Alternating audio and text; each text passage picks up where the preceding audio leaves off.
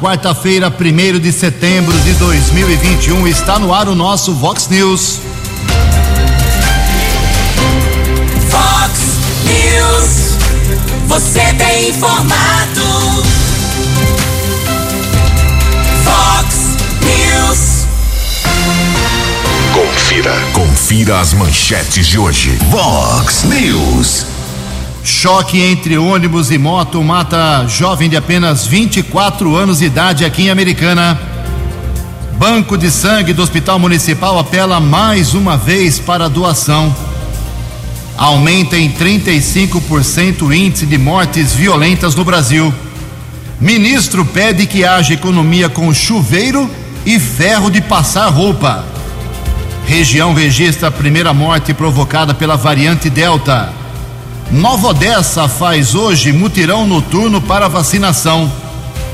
Rio Branco busca hoje segunda vitória no Campeonato Paulista no Décio Vita. Olá, muito bom dia, americana. Bom dia, região. São 6 horas e 33 minutos, 27 minutinhos para 7 horas da manhã desta linda, bonita quarta-feira, dia 1 de setembro de 2021. Começamos hoje o mês 9. Estamos no inverno brasileiro, finzinho, em mais três semanas começa a primavera. E esta é a edição 3563 aqui do nosso Vox News. Tenham todos uma excelente quarta-feira, um bom dia para todos vocês. Jornalismo arroba vox90.com, nosso e-mail para sua participação. As redes sociais da Vox, todas elas abertas para você.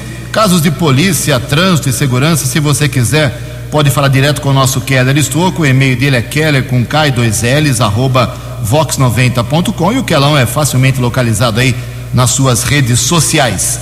E o WhatsApp do jornalismo já explodindo aqui na manhã desta quarta-feira. Mande uma mensagem curtinha com seu nome, seu endereço, um textinho só, viu? Uh, mande aqui pra gente, pra gente poder já interpretar e divulgar o mais rapidamente possível. WhatsApp do jornalismo 981773276. 981773276. Muito bom dia, meu caro Tony Cristino. Uma boa quarta para você, Toninho. Hoje, dia 1 de setembro, é o dia do profissional de educação física e hoje a Igreja Católica celebra o dia de Santo Egídio. Parabéns aos devotos. Então, ah, hoje também é aniversário de fundação do Corinthians, Esporte Clube Corinthians Paulista. Parabéns aos corintianos. 6 e 34 o Keller vem daqui a pouquinho com as informações do trânsito e das estradas, mas antes disso, a gente registra aqui algumas manifestações dos nossos ouvintes. Vou dividir em duas partes hoje, porque é muita gente reclamando. Obrigado ao nosso ouvinte, o Douglas. Douglas sempre ligadaço aqui no Vox News. Ele está falando sobre um vazamento de água desde a última sexta-feira na rua Inesita Barroso, 156, no bairro Nova Carioba, aqui em Americana. Ele mandou o vídeo, inclusive. É água vertendo à vontade lá na Inesita Barroso, 156. Também aqui uma manifestação sobre transporte coletivo da Andressa Piovesan. Andressa diz o seguinte: Todos os dias faço uso do transporte coletivo intermunicipal, a linha 621 aqui em Americana. Mesmo após a retirada das restrições pelo governo de São Paulo na pandemia, os ônibus continuam com horário reduzido e, com, e por isso somos obrigados a nos espremer uns aos outros. Além da redução do horário da linha 621, houve a diminuição também aqui, segundo a nossa ouvinte, absurda da linha 622. E mandou as fotos, viu? Não é que ela está falando só, ela mandou foto e vídeo à vontade aqui. É, é uma verdadeira lata. Olha que beleza aquela, olha que lata de sardinha para começar a trabalhar o dia. Você começa muito animado. É o transporte coletivo da Americana, que tem subsídio, tem apoio da, do, do poder público, realmente continua com a qualidade questionável. É, obrigado aqui ao Sérgio Luiz de Souza, Sérgio falando que entende a posição da administração do secretário de obras, do Adriano, sobre pegar um laudo mais profundo sobre uma possível pavimentação, olha que novela, hein? No viaduto centenário, no viaduto Ralph Biasi. Ele disse que o viaduto é muito antigo, é, ele passa por ali e percebe fissuras, ondulações e que não adianta jogar uma violenta capa asfáltica lá que vai provocar mais problemas. Obrigado aqui ao nosso ouvinte, o Sérgio. Daqui a pouco, mais manifestações dos nossos ouvintes. Em Americana são 6 horas e 35 minutos. Informações das estradas de Americana e região. Keller Estocou. Bom dia, Jugensen. Bom dia aos ouvintes do Vox News. Espero que todos tenham uma boa quarta-feira. Iniciando o programa com o quadro Semáforo Quebrado, não em funcionamento nesse instante, Rua Tupis, região do Jardim São Fernando, em Santa Bárbara. Muito obrigado pela informação do conjunto de semáforo não está em funcionamento adequado. Rua Tupis, região do bairro São Fernando, em Santa Bárbara. Ouvinte também observa que ali a travessia de pedestres.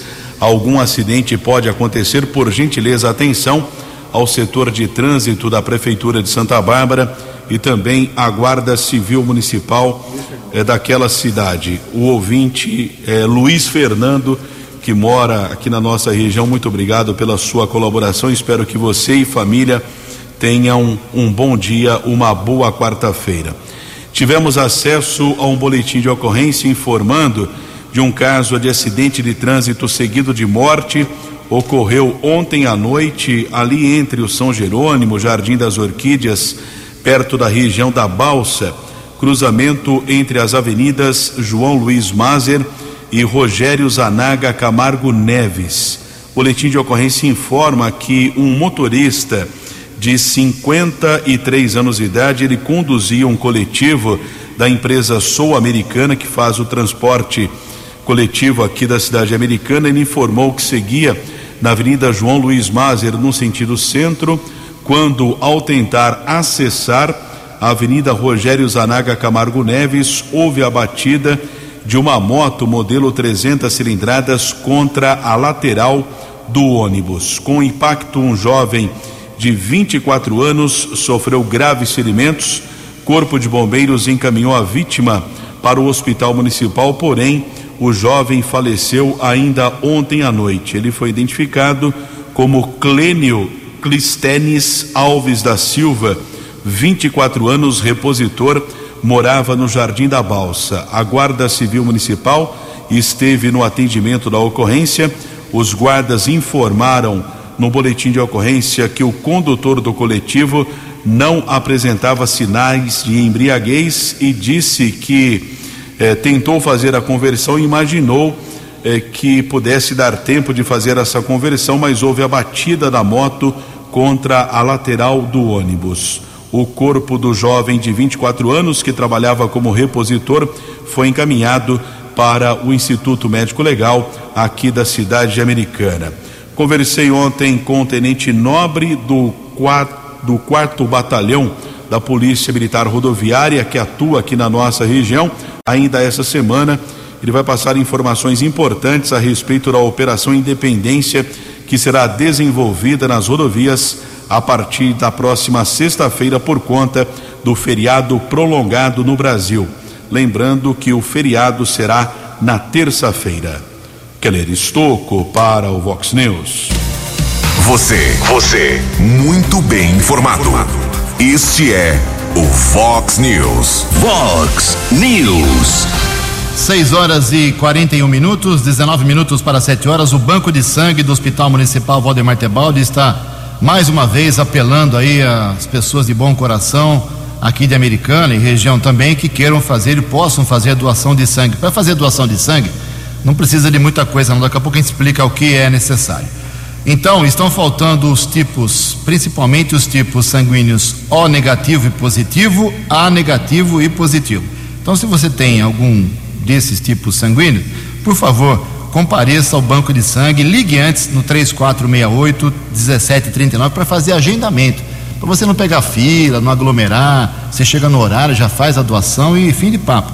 3468 1739. As doações são agendadas para segundas, terças, quintas e sextas-feiras, das 8 da manhã até as 11h30. Na próxima semana, por causa do feriado de 7 de setembro, o agendamento somente não vai ser feito na terça-feira. O doador deverá comparecer, utilizando máscara, claro, não levar acompanhantes para não aglomerar e é, não ter nenhuma doença grave.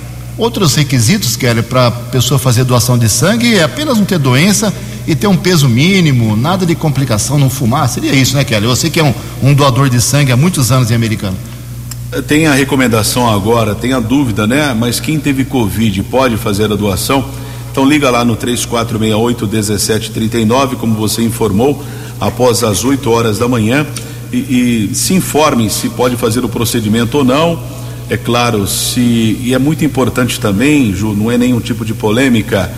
É, o doador de sangue ele deve ser honesto no questionário. Por exemplo, se ele teve alguma relação sexual sem o uso de preservativo, aí é complicado também fazer a doação. É preciso ser honesto no questionamento que é feito lá no banco de sangue. Aliás, existe uma observação da Organização Mundial de Saúde: se cada cidadão, uma única vez na vida, doasse sangue, os estoques dos bancos sanguíneos no mundo não estariam baixos, né? É sempre importante fazer a doação de sangue.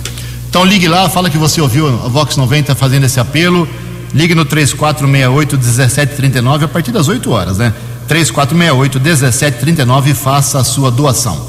Em Americana são 6 horas e 43 minutos. No Fox News. Fox News. J. Júnior. E as informações do esporte.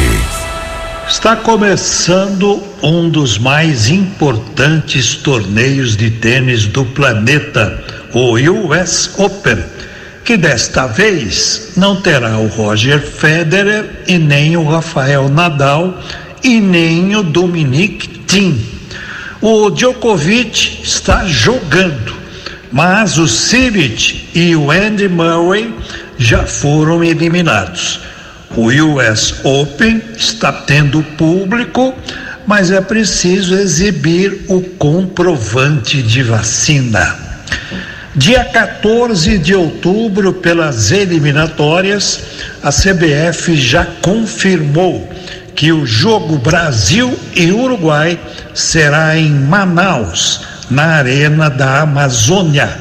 E confirmou também a CBF que vai bancar a reforma do gramado lá de Manaus. Hoje o Rio Branco entra em campo pela Bezinha o jogo é em casa no Décio Vita, três da tarde contra o São Carlos. Outro dia o Rio Branco enfrentou o São Carlense. É um outro time. Esse é o São Carlos, outro representante da cidade. Um abraço, até amanhã. Acesse vox90.com e ouça o Vox News na íntegra. Fox News. São 6 horas e 45 minutos, 15 minutos para 7 horas. Uma informação importante para quem mora em Nova Odessa e tem alguma dívida aí lá com a Codem. É, começa hoje, quarta-feira, 1 de setembro, e vai até o dia 20 desse mês, um parcelamento, um programa de parcelamento para o pagamento de contas de água e esgoto que estão atrasadas. E você, se fizer esse parcelamento lá em Nova Odessa, é, pode ter descontos nos juros e multas de 50% a 95%, dependendo em quantas parcelas você vai fazer aí o seu acordo. Então, tá devendo água, tá devendo esgoto, é normal, viu gente? É normal, a pandemia tá levando muita gente a ficar devendo cartão de crédito, água, esgoto, energia elétrica, que a gente fala daqui a pouco também sobre isso, energia elétrica. Então, Nova Odessa abre essa margem, 20 dias de parcelamento com descontos nos juros e multas. É só procurar lá a Prefeitura de Nova Odessa, segundo o, a lei municipal já aprovada pelo prefeito Cláudio José Schuder, o leitinho do PSD e referendada pela Câmara Municipal. 14 minutos para 7 horas. A opinião de Alexandre Garcia. Vox News. Bom dia, ouvintes do Vox News. Eu não acreditei quando recebi pela, pelo WhatsApp né, com, com uma, um encaminhamento dizendo o seguinte: Supremo virou Ministério da Verdade. Ministério da Verdade é, é da ficção do George Orwell, 1984, em que o mundo está sob um regime totalitário. Né? É, mas aí eu fui para o site do Supremo e confirmou. Existe sim a resolução 172, assinada pelo presidente Supremo, está lá publicada ontem. Chama-se Programa de Combate à Desinformação. É para combater ah, conteúdos de desinformação e narrativas odiosas dirigidas ao Supremo contra a imagem e a credibilidade da instituição, seus membros e o Poder Judiciário como um todo. Né? O objetivo é contestar, diz lá, e fortalecer a imagem do Supremo. Bom, eu diria que é, para fortalecer a imagem do Supremo, basta, por exemplo, substituir esse programa, que é um programa interno de combate à desinformação, pelo, pelo inquérito do fim do mundo, assim como chamou Marco Aurélio, porque também é interno, é para investigar alguma coisa que tenha sido cometida nas dependências do Supremo, pelo menos é o que diz o, o artigo 43 em que se baseou esse inquérito sem limites.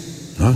Só que ele não teve limites. Se extinguir é a boa oportunidade. Extingue esse inquérito, porque ele é ilegal e não está baseado em nada, a não ser os 10 a 1 do próprio Supremo. Supremo aprovando seu próprio inquérito, né? Isso não tem significado, né? Fica, fica muito estranho, né?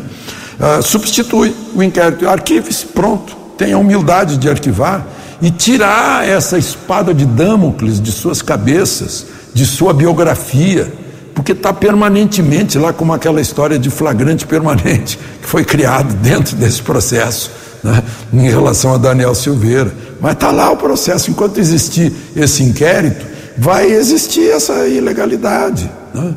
Então está aí a grande oportunidade de usar. Temos agora um programa de combate à desinformação. Pronto, já temos o escudo. Né? É, então, esse, esse inquérito, é, sem devido processo legal, sem a presença essencial do Ministério Público, já pode ir para o lugar em que ele, de onde ele nunca devia ter saído. Né? E, e depois, para ficar bem também, a boa imagem, né? é só seguiu o artigo 37 da Constituição, que fala em, em dar publicidade a tudo que, que, é feito na administração pública, né? e, e dar uma boa publicidade, né? nada de caixa preta, para a apuração das eleições. Pegaria muito bem, muito bem. Seria as pazes com a opinião pública. Né? Porque, pelo outro lado, com essas prisões, Roberto Jefferson, o Daniel Silveira, Oswaldo Eustáquio, a prisão do, do Roberto Jefferson foi, foi, confirmada, embora o estado de saúde dele. Quem é responsável pelo agravamento do estado de saúde dele? Se ele morrer, quem será o responsável? O Estado é o responsável pela guarda do, do seu eh, detento. Né? Eh, quem foi responsável pelo cadeira de roda de Oswaldo Eustáquio? Né? Então, e o Supremo, além disso, está fornecendo mais estímulo para o movimento de 7 de setembro e deu palavras, palavras de ordem maravilhosas, substituindo outras. Né? Por exemplo, liberdade, democracia, constituição. Foi, um, foi um, um, uma doação para o Supremo. Esse mesmo Supremo que doou ao presidente da República a responsabilidade, né? a, ou a não responsabilidade pelos atos de governos estaduais e municipais eh, durante a pandemia. Entregou a, responsabilidade para governadores e prefeitos. Eh, também foi uma, uma doação do Supremo. Né? Eh, então, é, talvez o pessoal pense, né? não sei se está tão afastado da realidade das ruas que não possa imaginar essas coisas. De Brasília para o Vox News, Alexandre Garcia. Vox News. Vox News. A informação com credibilidade. Nove minutos para sete horas. Em relação aos atos, os, as manifestações que vão acontecer no próximo dia 7 de setembro, terça-feira que vem, como reforçou aí o Alexandre Garcia, a Polícia Militar, no caso aqui de São Paulo, muita gente aqui da região vai lá para São Paulo na, no feriadão, no feriado de 7 de setembro. Ela tomou algumas medidas. As principais são essas, que, segundo a PM, têm que ser respeitadas. Quem vai fazer manifestação de apoio ao presidente Bolsonaro tem que ficar na Avenida Paulista das 11 da manhã até as 6 da tarde. Essa é a, é a autorização. Avenida Paulista, pró-Bolsonaro, das 11 às 6 da tarde. Quem for fazer manifestação contra o presidente Bolsonaro tem que ficar no Vale do Anhangabaú, das duas da tarde até as 5 horas só, três horas apenas, das 14 às 17 horas. Essa é a norma determinada pela Polícia Militar do Estado de São Paulo. O governador João Dória até tentou vetar a participação dos atos contra o presidente, mas a justiça garantiu. E outra coisa, o PT, o Partido dos Trabalhadores, está orientando o ex-presidente Lula a não participar dessas manifestações contra Bolsonaro na terça-feira, principalmente o seu ex-ministro, o Alexandre Padilha. Que vai ter confusão terça-feira, é, isso a gente tem quase que certeza absoluta, infelizmente. Sete minutos para sete horas, falar de coisa boa, né? Falar de assunto positivo. A confiança com a volta às aulas aumenta em várias cidades, em vários municípios. Quem traz os detalhes é a jornalista Poliana Fontinelli Escolas de todo o Brasil começaram a tomar os primeiros passos em direção à volta do modo presencial no segundo semestre deste ano. Para que isso ocorresse, foi essencial a liderança de gestores que passassem confiança aos pais e alunos quanto à segurança da retomada. Foi o que fez a prefeita do município de Itapetininga, no estado de São Paulo, Simone Marqueto. Através de suas redes sociais, ela criou uma rede de contato com os pais dos estudantes, onde mostrava todo o procedimento de limpeza e manutenção das escolas. Simone explica que estava empenhada neste trabalho desde o início da pandemia, quando foi criado um protocolo de intenções junto a representantes das escolas para que todas as exigências sanitárias fossem seguidas quando houvesse o retorno nas instituições públicas e privadas. Nessa criação desse protocolo, nós criamos é, regras para todas as escolas. Em relação às escolas particulares, eu também criei esse protocolo, criei uma comissão também com os, os diretores e, e, proprietários de escolas particulares, seguiram as mesmas regras, sempre acompanhados da vigilância e também na Secretaria da Saúde. Então, nós fazíamos reuniões periódicas no município de Lençóis, também em São Paulo, Eduarda Paião sentiu confiança em enviar a filha Emily, de 8 anos, de volta às atividades presenciais. O motivo foi o avanço da vacinação contra a Covid-19 e por sentir que Emily estava sendo prejudicada apenas no ensino remoto. Ela conta como era a rotina de estudos e adaptação da filha à época. Eu tentei fazer o máximo com ela, só que não é a mesma coisa da professora ensinando. Teve muita coisa que eu não conseguia explicar explicar da forma correta, então eu acabava dando a resposta e ela deduzindo como que se chegava na resposta. Então eu acredito que prejudicou ela e ela sentiu muita falta também da professora da forma que a professora ensina ela. Porém, a professora foi bem presente, ela sempre mandava áudio ajudando. Em informações fornecidas pela Secretaria de Educação do Estado de São Paulo, cerca de 60% dos alunos do estado estão comparecendo presencialmente nas mais de 5 mil escolas estaduais. Mesmo após o retorno 100% presencial, o objetivo é seguir no modelo híbrido. A secretaria afirma ainda que cada prefeitura tem autonomia de avaliar a situação da pandemia no município município e indicar como deve ser o retorno. Reportagem Poliana Fontinelli. Previsão do tempo e temperatura. Vox News. Diz a agência Climatempo que esta quarta-feira, primeiro dia do mês de setembro, aqui na região americana e Campinas, será um dia de sol, com algumas nuvens, mas ainda sem chuva. A máxima hoje será de 29 graus, Casa da Vox marcando apenas agora 14 graus. Vox News. Mercado Econômico. Faltando quatro minutinhos para sete horas, ontem a Bolsa de Valores de São Paulo pregão negativo, queda de 0,8%. O euro vale hoje seis reais, 106. Ah, o dólar comercial recuou também, queda de 0,34%. Fechou cotado ontem à tarde a cinco reais, 172. O dólar turismo vale na manhã desta quarta cinco reais, 333. Vox News. As balas da polícia com Keller Estocou. São seis e cinquenta e seis, quatro minutos para sete horas e a delegacia de investigações sobre entorpecentes, a Dize deflagrou a terceira fase da Operação Fronteira e apreendeu 80 quilos de cocaína na rodovia Ayanguera, aqui em Americana, na tarde de ontem. A droga está avaliada em 2 milhões de reais. Um motorista de 29 anos foi preso. Em 45 dias, durante as três fases da operação, a delegacia especializada apreendeu 188 quilos de cocaína, avaliados em 4 milhões e meio. Na tarde de ontem, após uma denúncia que uma carreta estaria transportando entorpecentes do estado do Mato Grosso com destino à região de Americana. Os policiais interceptaram um veículo no quilômetro 128 da rodovia Anhanguera, na pista sentido capital, na região do Antônio Zanaga. Após alguns minutos, durante a averiguação na carreta, os agentes de segurança localizaram 80 tijolos à droga escondidos em um fundo falso.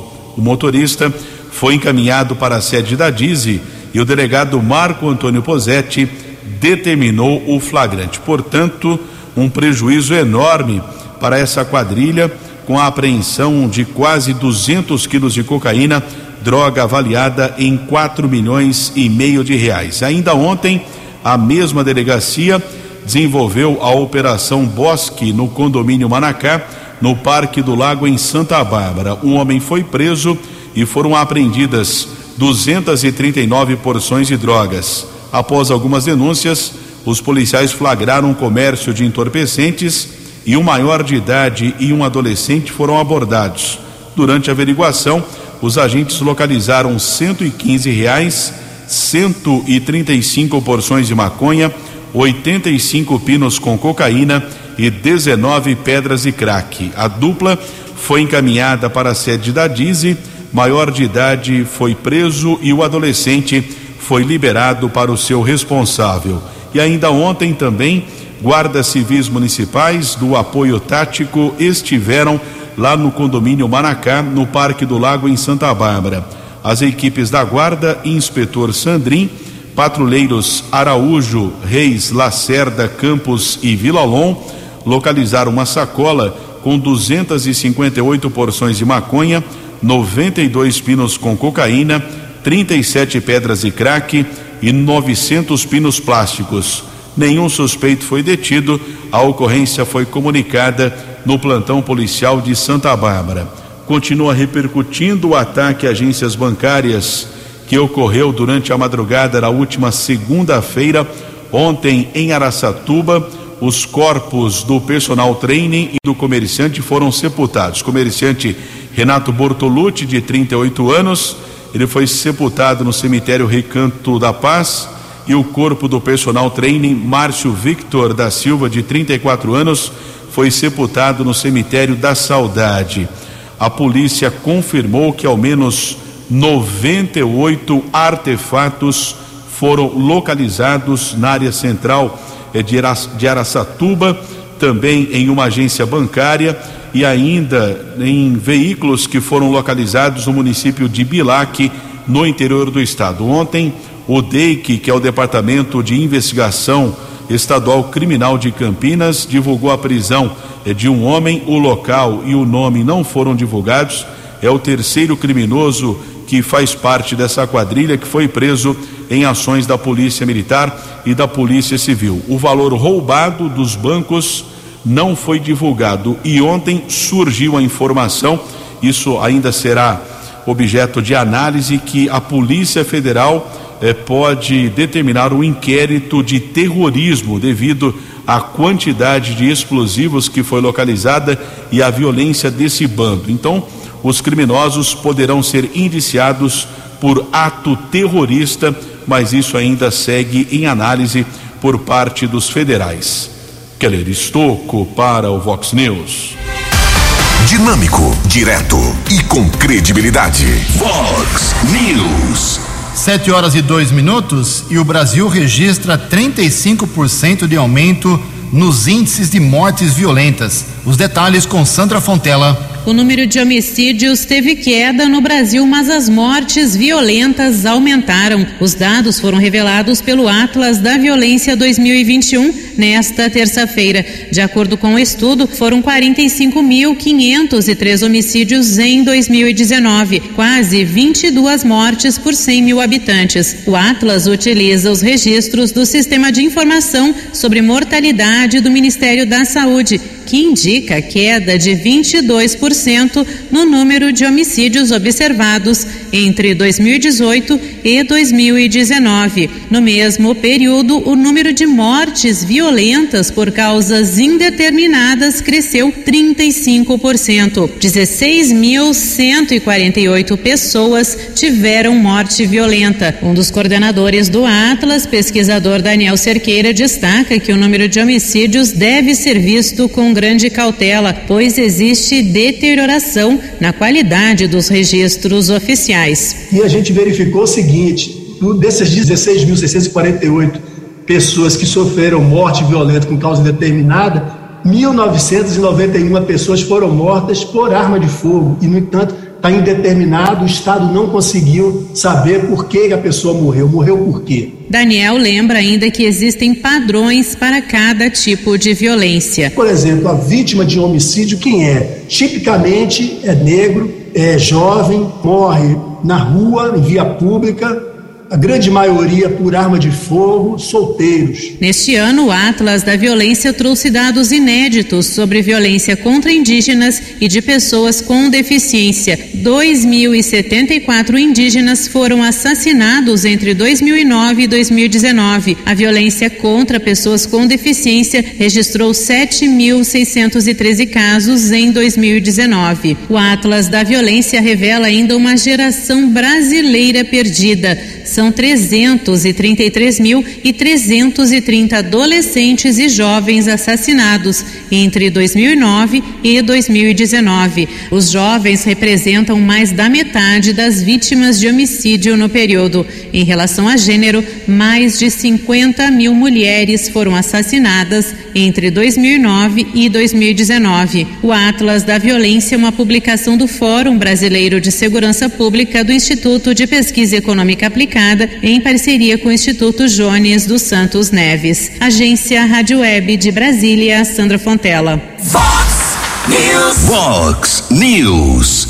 Sete horas e cinco minutos. Fibromialgia. Quem não conhece, não queira nem conhecer ou não ter, porque é uma doença que provoca muitas dores no corpo inteiro, da cabeça aos pés. É, tira o sono das pessoas, muita dor de cabeça, dores musculares nos nervos a fibromialgia é realmente uma, uma doença muito séria. E aqui em Americana existe uma lei, muita gente desconhece também, é a Lei 3.323. Ela foi aprovada já há dois anos, em 2019, que dá para quem tem a fibromialgia, comprovadamente, alguns direitos. É, atendimento preferencial em empresas públicas, privadas, concessionárias de serviços públicos, estacionamento em vagas reservadas para pessoa com deficiência, enfim. E a vereadora Natália Camargo, do Avante, eh, se dedicou aí, está se dedicando à divulgação dessa lei para que as pessoas que tenham a fibromialgia aproveitem dela. E ela acompanhou aí o credenciamento das primeiras pessoas que estão recebendo a carteirinha para os portadores de fibromialgia. É isso mesmo? Bom dia, vereadora. Bom dia, Ju. Bom dia a todos os ouvintes da Vox News. Fico feliz em estar mais uma manhã conversando com vocês. E eu queria falar um pouco sobre o credenciamento de pessoas portadoras de fibromialgia. Em agosto, nós fizemos um requerimento questionando é, sobre isso, sobre este credenciamento a essas pessoas, porque em Americana, Americana possui uma lei municipal que fala sobre isso, que regulamenta, e nós fomos atrás, porque além das pessoas não terem o conhecimento, estava sendo um tanto quanto burocrático, mas graças a Deus conseguimos alcançar é, o êxito nisso. Ontem eu pude acompanhar uma das pessoas que foi conseguiu essa carteirinha. Então eu fico muito feliz, muito feliz mesmo, porque é um passo muito grande para as, para as pessoas que portam esta síndrome. É isso aí, Ju. Obrigado. Bom dia a todo mundo. Ok, nós agradecemos Natália Camargo. Então, se você tem alguém que conhece alguém que tem essa doença, diga que ela tem direitos benefícios, entre aspas, aqui em Americana. Sete horas e sete minutos. Uh, ontem à noite, usando uma cadeia de rádio e TV, o ministro uh, da, da, Energia do Brasil foi uh, ao público dizer para que as pessoas têm que economizar energia elétrica. A partir de hoje, dia 1 de setembro, nesse mês 9, haverá um acréscimo aí mais ou menos, mais ou menos perto de 7% vai aumentar aí a sua conta de energia por causa da falta de chuva, por causa da crise hídrica. Então, se você paga 100 reais de eh, média da conta de energia, vai para 107. Se você paga 200 reais por mês, vai para 214. Se você paga 300, 300 vai para 321 e assim por diante, em média. Então, ele disse que os piores consumos eh, registrados no Brasil nos últimos tempos são de chuveiro e ferro de passar roupa, ok? Então, se você puder economizar, é o apelo do ministro para que não suba tanto a conta de energia, mas ela vai subir. Economize na hora de passar roupa e também na, no banho. E pede também ao ministro que o ar-condicionado seja utilizado principalmente no horário matinal, por causa do pico da tarde. Essas recomendações e vai sobrar para o bolso do brasileiro mais uma vez. Sete horas e oito minutos. Olha só, a pandemia ela prejudicou muita gente, né? E também prejudicou o andamento dos processos na justiça aqui de Americana. E quem explica para a gente é o presidente da Ordem dos Advogados do Brasil a situação dos processos perante a pandemia. Bom dia, presidente, advogado Rafael Garcia. Bom dia, Ju. Bom dia, Keller. Bom dia aos ouvintes do Vox News.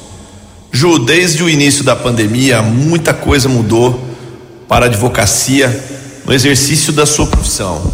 É, muitas ferramentas novas vieram, né, soluções que antes não existiam, ferramentas que facilitam hoje de uma maneira exponencial o exercício da advocacia.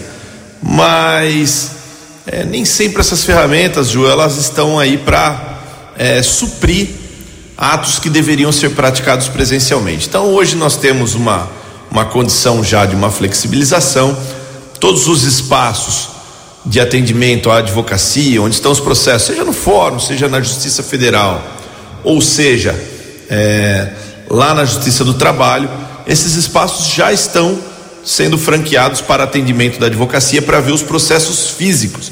O que são os processos físicos, Ju? São aqueles processos que eles existem no papel, né? Eles ainda não são digitalizados, então que eles tramitam na maneira antiga ainda.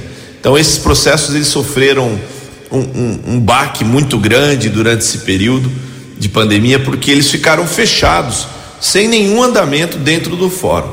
E agora eles estão vagarosamente fazendo a sua retomada, juntado das petições e retomando o seu andamento. Mas isso ainda não é pleno, porque dentro do próprio fórum há necessidade de se respeitar as regras de distanciamento, né? Às vezes um rodízio entre os funcionários, então horário reduzido de atendimento. Então, embora haja uma flexibilização, ainda não estamos com plenitude de atendimento. E também, Ju, é importante nós falarmos sobre as audiências, né? Que elas, em que pese haver ferramentas hoje para se fazer de maneira telepresencial, a sensibilidade do juiz no momento da oitiva de uma testemunha, de um depoimento pessoal de um autor ou de um réu, é, com certeza isso interfere no convencimento do, do magistrado e essas audiências, algumas já estão sendo retomadas, mas especialmente na Justiça do Trabalho, elas precisam ser retomadas o mais rápido possível. Então, é, estamos aí otimistas para que esse quadro é, que vem vindo já progressivamente de melhoria da, da, da condição da Covid-19, ele continue para que possamos, o mais breve possível, restabelecer todo o atendimento do judiciário, para que com isso nós da advocacia consigamos também exercer plenamente a nossa profissão e entregar a justiça aos nossos clientes e aos cidadãos de Americana. Os destaques da polícia no Vox News. Vox News. 711 Polícia Civil continua apurando um caso grave que ocorreu na noite de segunda-feira, informamos aqui na Vox 90. Uma mulher, provavelmente, ela sofreu a queda da sacada do, de um apartamento do primeiro andar de um residencial localizado na rua Francisca Coral Chiquinho, no Jardim Brasília. Ela teve graves ferimentos na cabeça, foi encontrada caída na calçada em frente ao imóvel foi encaminhada pelo Serviço de Resgate do Corpo de Bombeiros para o Hospital Afonso Ramos, em Santa Bárbara, permaneceu internada. existe a suspeita de violência doméstica. O companheiro dela, de 26 anos, fugiu do local, não foi localizado. Agora, a polícia pretende encontrá-lo para tentar esclarecer o que aconteceu. Houve a violência física, a mulher foi agredida, a mulher acabou caindo, tentando fugir do agressor, ela foi empurrada eh, pelo companheiro. Tudo isso precisa ser apurado. O fato que a mulher eh, sofreu graves ferimentos, até ontem estava entubada na unidade de saúde do Afonso Ramos em Santa Bárbara, um caso de extrema gravidade que está sendo apurada ou que está sendo apurado pela Delegacia de Defesa da Mulher, a DDM, aqui de Americana. Keller Estocco para o Vox News. 7 horas e 13 minutos, rapidamente aqui junto com o Keller, atualizando alguma coisa sobre vacinação aqui na nossa microrregião. Hoje tem mutirão para os atrasadinhos em Nova Odessa. Oh, Nova Odessa, hein? Se você tem 18 anos ou mais, não recebeu nem a primeira dose ainda, ou a segunda dose está atrasada, vai ter um mutirão hoje noturno. Vai começar às quatro da tarde e vai até às 8 horas da noite, lá no ginásio do bairro Santa Rosa, em Nova Odessa. Então, você, 18 anos ou mais, está com a vacinação contra a Covid atrasada em Nova Odessa, compareça hoje lá no ginásio do Santa Rosa, em Nova Odessa. Aquelão, vacinação hoje americana, por gentileza. Quem conseguiu agendar ontem segue adolescentes 15, 17 anos sem comorbidades, primeira dose segunda dose também da Coronavac para a AstraZeneca e ainda para o grupo prioritário 12 a 17 anos com comorbidades. Nesse instante, não tem nenhuma vaga disponível para imunização hoje. Bom, 714, primeira vítima fatal, primeiro óbito vítima da variante Delta da Covid-19 aqui na nossa região é da cidade de Piracicaba. Maiores dados não foram divulgados ainda, mas existem 10 cidades da região metropolitana de Campinas que tem casos registrados, sem óbito ainda, felizmente, com a variante Delta, que é uma nova preocupação para as autoridades de saúde e para as famílias, ok? Então fique atento em relação aos seus sintomas. Uh, não vai dar tempo de falar aqui mais sobre uh, as broncas do, do, pessoal, da população, dos ouvintes, mas amanhã eu prometo, no começo do programa, a gente vai registrar todas as reclamações. Fique tranquilo, tem muita coisa. Explodiu hoje uh, o nosso WhatsApp do jornalismo. A Americana ontem não teve nenhum óbito, felizmente, felizmente. Nova Odessa teve um óbito, Santa Bárbara teve também um.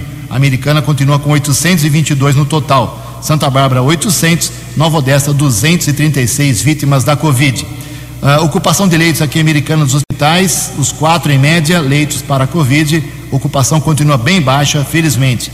34% dos leitos com respirador estão ocupados, sem respirador apenas 17%. 7 e 16. Você acompanhou hoje no Fox News. Choque entre ônibus e moto mata jovem de apenas 24 anos de idade. Banco do Hospital Municipal apela mais uma vez para doação de sangue. Aumenta em 35% o índice de mortes violentas no Brasil. Ministro pede que haja economia com chuveiro e ferro de passar roupa. Região registra a primeira morte provocada pela variante Delta. Nova Odessa faz hoje mutirão noturno para vacinação. Jornalismo dinâmico e direto. Direto.